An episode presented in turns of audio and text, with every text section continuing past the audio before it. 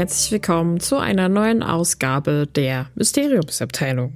Ja, wie ihr merkt, ist auch heute wieder etwas ganz anders als gewohnt bisher, so seit Anfang des Jahres. Ja, ich bin heute alleine. Heute müsst ihr mit Tine, mir alleine auskommen. Denn die Jungs sind immer noch oder weiterhin oder auch jetzt krank. Und wer krank ist, sollte nicht Podcast aufnehmen, geht alles auf die Stimme und macht alles kaputt, ist blöd. Deswegen warten wir darauf, dass Krischi und Phil wieder gesund werden und wir gemeinsam wieder tolle Podcast-Folgen aufnehmen können. Damit ihr aber nicht alleine da sitzt und äh, Folgen ausfallen, machen wir weiterhin Filler-Folgen. Das hatten wir jetzt schon ein, zwei Mal und jetzt habt ihr mich als Filler-Folge bekommen. Ja, ist halt so. Ich glaube, es ist aber in Ordnung. Es wäre blöder, wenn was ausfallen würde. Aber ihr könnt uns gerne mal in die Kommentare, DMs und sonst wo, wo ihr eure euren zu uns schicken könnt, eure Meinung dazu mitteilen, wie das ist, wenn wir Füllerfolgen machen oder ob euch das nicht gefällt. Gebt uns gerne Feedback.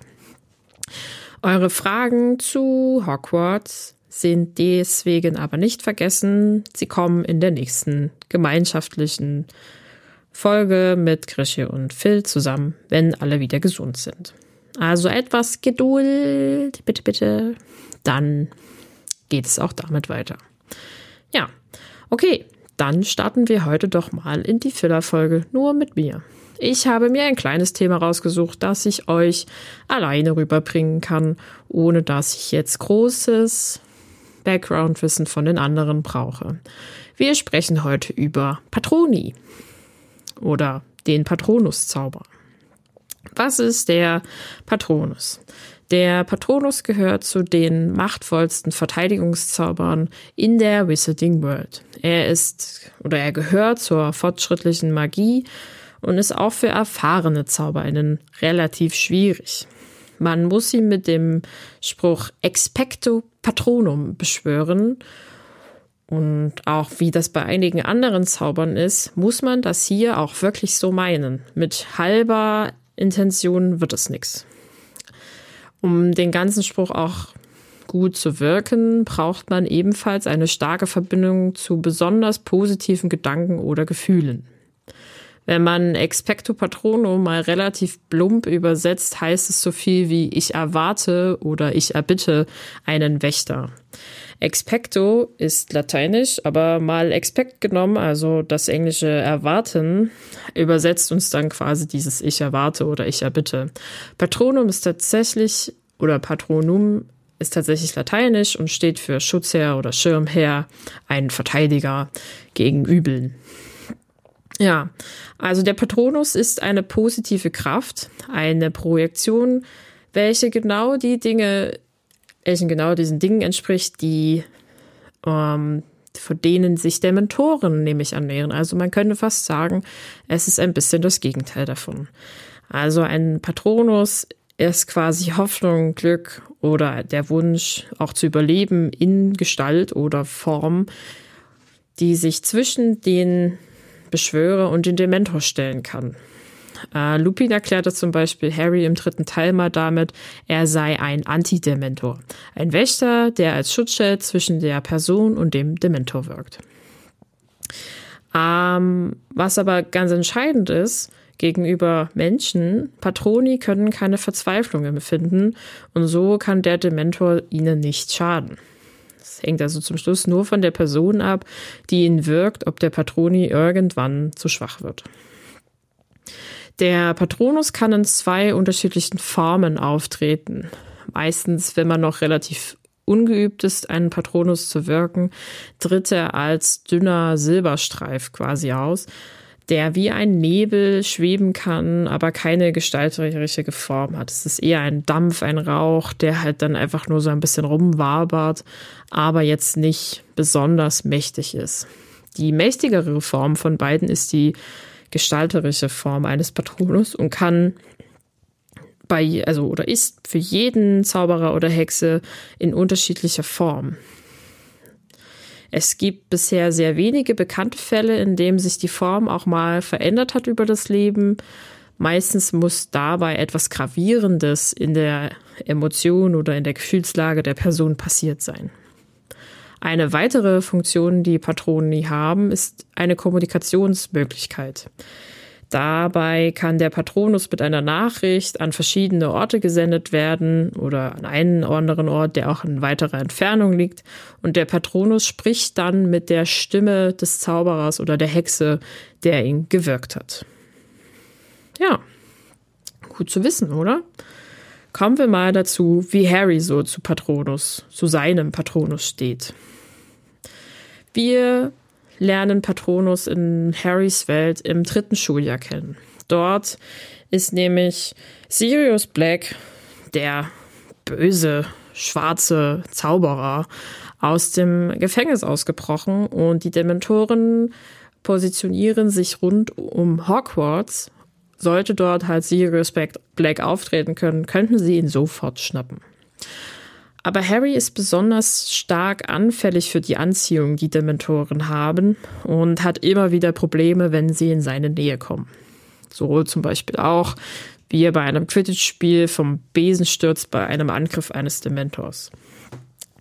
Zu dieser Zeit ist Professor Lupin der Lehrer für Verteidigung gegen die dunklen Künste und entscheidet dann, dass er den jungen Harry unterrichten wird, einen Patronus wirken zu können. Das gelingt Harry nicht sofort. Es dauert eine ganze Weile, bis er überhaupt irgendwas zustande bringt. Und äh, die Erinnerung, die er halt greifen muss, muss wirklich positiv sein.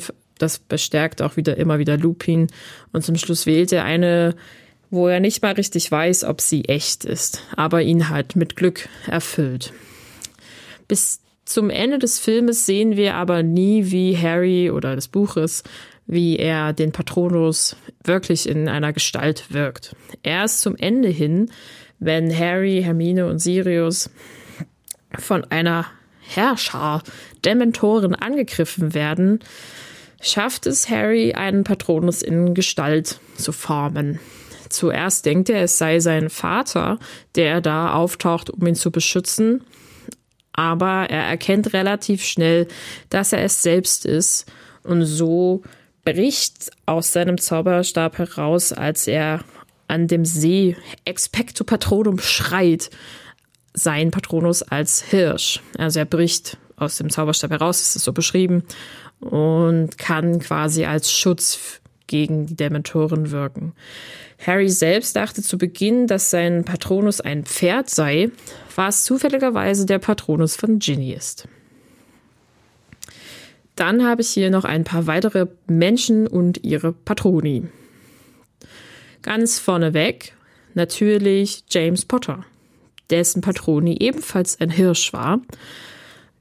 Jetzt, also halt, Harrys Patronus war ein Hirsch, wahrscheinlich aus der aus dem Wunsch heraus, eine väterliche, starke Verteidigungs- oder stützende Figur in seinem Leben zu haben, hat sich sein Patronus äh, in einen Hirsch ge gewandelt oder gewählt. Bei James ist es tatsächlich dieselbe Form, die auch sein Animagus einnimmt.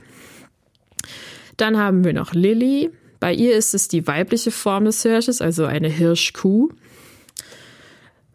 Was wahrscheinlich quasi auch eine Art von Liebesbeweis. Man hat dann halt ein schönes Hirschpaar. Dann haben wir hier Albus Dumbledore der hat als Patronus einen Phönix. Und ich finde das irgendwie sehr besonders, weil der Phönix ja auch ein magisches Tier ist.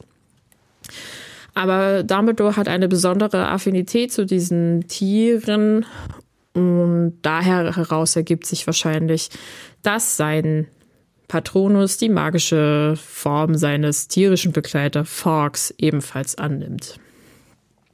Lupin selber hat als Patronus einen Wolf, den er aber sehr häufig versteckt, um nicht zu zeigen, dass er ein Werwolf ist. Da gibt es wahrscheinlich halt Verbindungen und deswegen versteckt er das. Bei Tonks ist es so, dass sie ursprünglich einen Patronus, ihr ursprünglicher Patronus wahrscheinlich ein Hase war. Seine Form hat sich aber geändert oder der Form, die Form des Patronus von Tonks hat sich geändert, nämlich ab dem Moment, als sie sich in Lupin verliebt hat. Da ändert sich nämlich die Form ebenfalls in einen Wolf. Und Lupin erklärt es selber später mit ein großer Schock oder eine große Veränderung in der Emotionalität der Person kann zu so etwas führen. Man sagt, es ist ein wahres Zeichen ihrer Liebe zu Lupin, dass ihr Patronus sich geändert hat. Kommen wir zu einer weiteren Person. Minerva McGonagall. Sie hat als Patronus eine Katze. Und auch hier sehen wir die Häufigkeit, dass der Animagus auch die Katze übernehmen könnte. Und weil McGonagall ebenfalls noch eine besonders begabte Hexe ist, die auch Lehrerin für Hexerei und Zauberei ist, kann sie ihren Patronus in dreifacher Form beschwören und ihn als Kommunikationsfähigkeit benutzen. Das haben wir im letzten Teil von Harry Potter gesehen, als sie äh, alle anderen Hausleiter in Hogwarts informiert darüber, dass Hogwarts gleich von Voldemorts Armee angegriffen wird.